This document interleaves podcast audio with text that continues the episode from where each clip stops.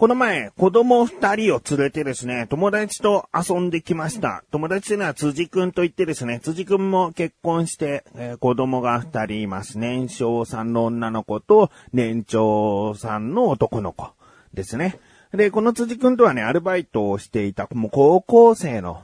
頃ですね、えーに知り合って。で、年は一つ僕より下なんですけれども、まあ本当にね、良いお付き合いをさせていただいている辻くんなんですがね。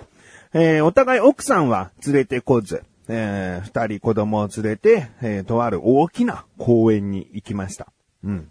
で、まあ、えー水で遊べる場所があったり、えーセミ取りをしたりとか、もう子供たちはとても楽しかったようなんですがね。この辻くんというのがね、一癖二癖ありましてね。えー、しょうもない、しょうもないっていうレベルじゃないのかなちょっと難しいんだけど、まず僕は、えーその辻くんの子供と会うのは、年長さんの男の子の方は小さい頃会ったことあるんだけど、もうほぼほぼ初対面でね、向こうはもう覚えてないから、ほぼほぼ初対面の中、辻くんは、うー今日どこに行くの？って子供たちに言った時に公園に行くよと、お父さんのお友達と会うんだよっていうような話を前もってしてたらしくて、で、誰誰？お父さんの友達誰？つって、暴れるくんだよって言ったらしいんですよね。で、まあ、暴れる君っていうのは、その子供たちの中では、ポケンチっていうポケモンの番組に出ている暴れる君。だから、すごく好きな芸人さんなのかな。うんで、それをですね、辻君は、ま、真顔でというか、普通に暴れる君だよ、つって、え、暴れる君に会えるの？っていうテンションでやってきたんですね、子供たちは。で、ああ、久しぶりって辻くんとか、うん子供たちに声かけるんだけどさ、僕はどう見ても暴れるくんじゃないわけだよね。暴れるくんのように坊主でもないし、えー体格も良くないし、うん、まあ、性格も熱血的な感じでもないし、うん、だから全然暴れるくん要素ないのに、なんかこう、不意についたさ、辻くんの嘘、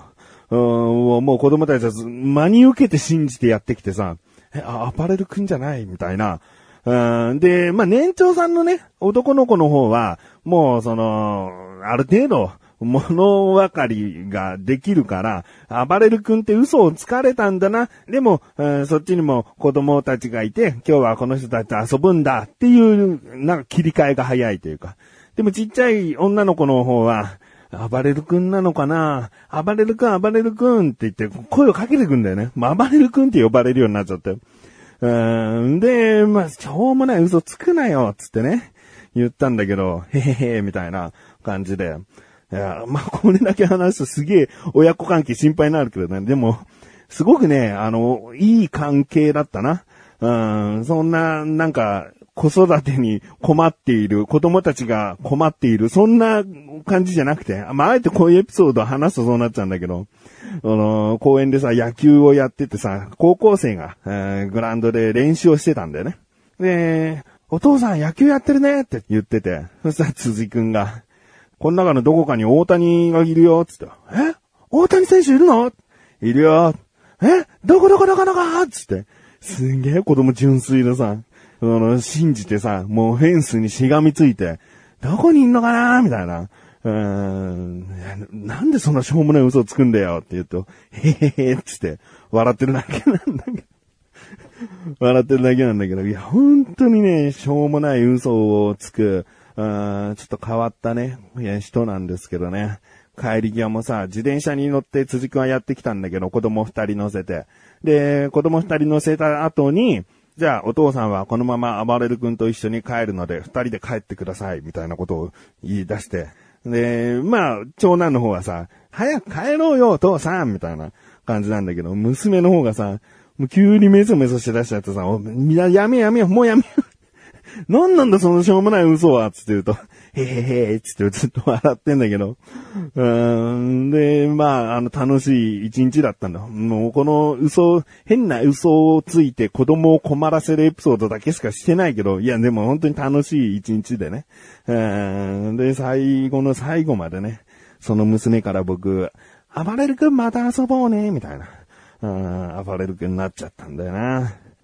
いやー、辻くんとね、遊ぶとね、いや、本当にね、ちゃんと、しっかり子供と楽しむ子育てしてるなって感じはしたね。いや、そういうしょうもない嘘つくけど、しょうもない嘘をつきながら、えー、自分もストレスなくね、なんか子供と楽しく接してるっていうことなんだろうなと思ってね。いや、いいなと。思いましたね。えー、またしばらくしたらね、えー、今度は別のところで遊ぼうっていう約束になったので、また辻エピソードができたらいいなと思っております。ということで、タイトルコール後は夏祭りについてのお話ししたいなと思っている自分がお送りします。菊池のなだらか向上心。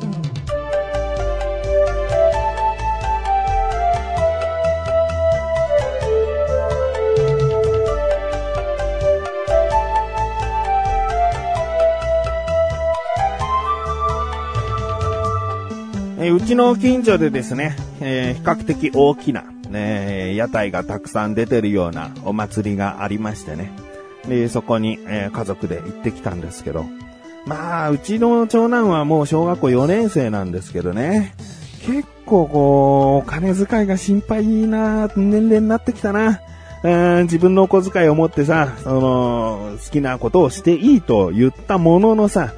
うーん、なんかもう目についたものとりあえず興味あったらやるみたいな。まあ、最初はさ、一回バーっとお店を見た方がいいんだよね。うん、ここのくじ引き面白そうだなと思ったけど、終わりの方に見かけたくじ引きはもっとなんかいいものがあるとかさ、その全体的にとりあえず見ないと。かき氷ここで買ったけど、あ、あそこは2色かけていいかき氷屋さんなのか、あっちで買えばよかったとかさ、なんかそういう後悔が生まれたりするから、一回全部のお店を見た方がいいのに、結構ね、うちの子は言ったんだけどね、うん、もう、とりあえずこのくじやりたいとか、この缶を、お手玉ボールで缶を倒すやつやりたいとか、なんかもう、とにかくやりたいものをやってましたけど、うん。で、神さんはね、ちょっと買い物をしていて後から合流するって形だったんだけど、で、一通り終わって、えー、まあ、あとはママ一回待つか、みたいな感じになって、で、神さんが来て、もう帰るの？って言うから、なんか心残りあんのか？って、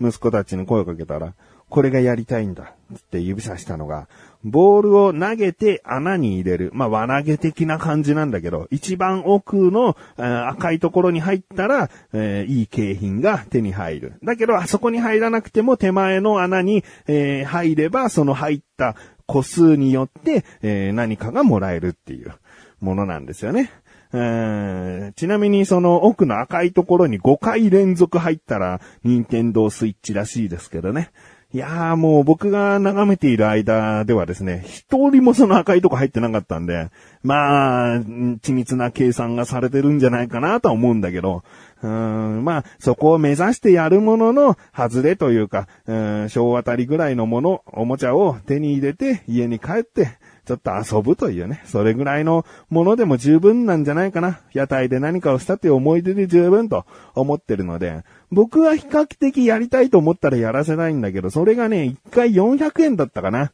うーん、で、神さんはですね、ちょっとこう、抵抗感があるらしくてですね、え神さんがなぜ遅れてきたかっていうと、その日は、あの、スーパーの惣菜を買ってて、で、サービスタイムが来ると安くなるっていう時間を待ってたために合流が遅れたっていう部分もあって、で、すごいこの、ね、まあ、サービスタイムで何百円ぐらいはちょっと安くなったと思うんだけど、ここで、この、まあ、神さん目線からね、しょうもない玉入れをやるのかと。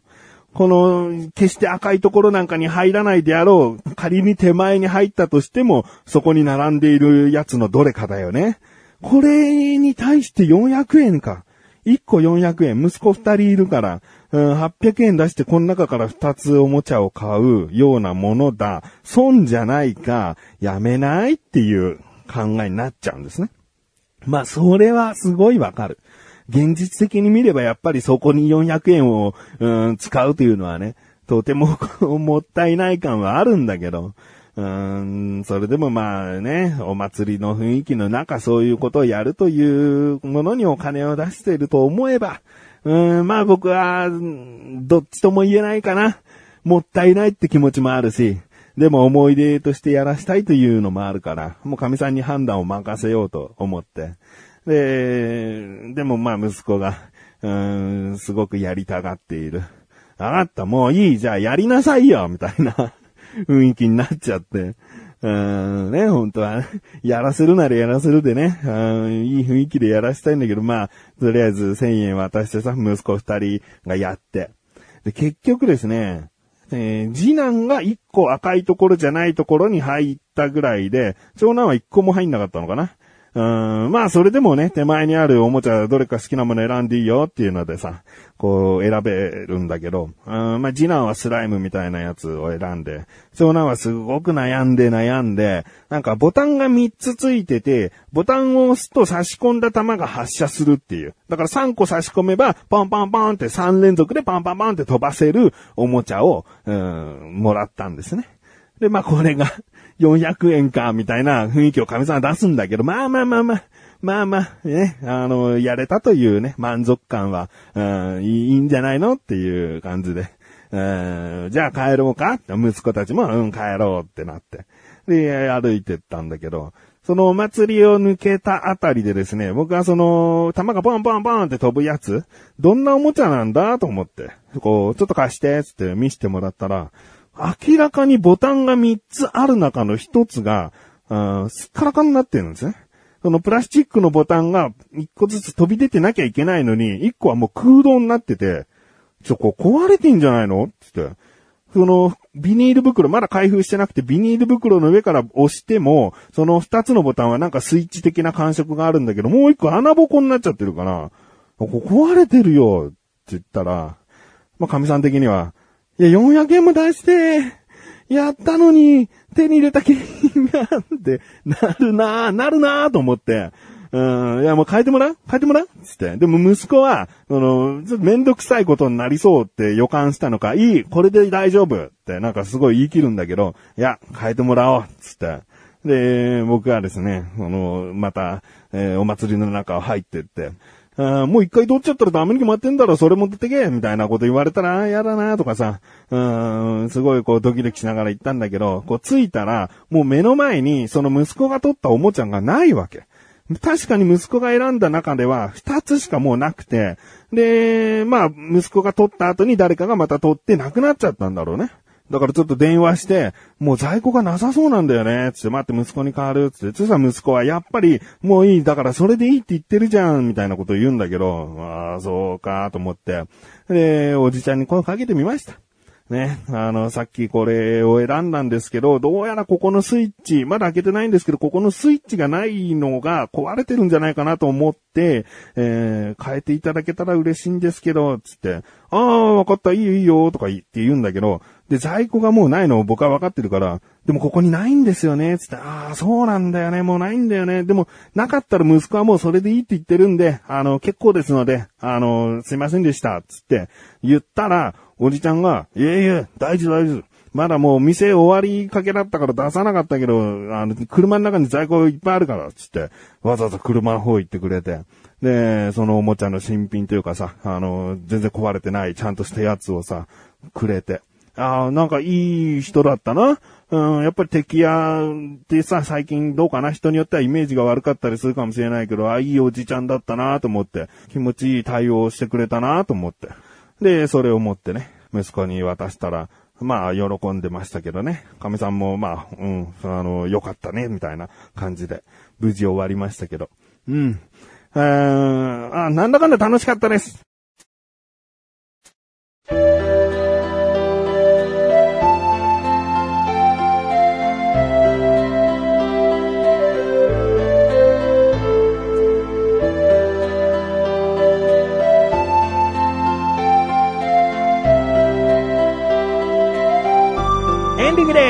そしてすぐお知らせです。このなだらかご女子が配信されたと同時に更新されました、菅井菊池のコンビニ侍聞いてみてください。今回は僕からのおすすめ食品でセブンイレブンさんで売っている、えー、卵黄がとろうとした煮卵ですね。えー、本当に美味しいんでね、チャポくんの口にあったかな？どうかな？そしてその後のフリートークでは、プリンをあれに入れちゃう。そして味はどうなるの？ね。えー、気になるという方、ぜひ聞いてみてください。ということで、なだらかご女子は毎週水曜日更新です。それではまた次回、お会いできくちしょうでした。メガネたまりとまりお疲れ様です。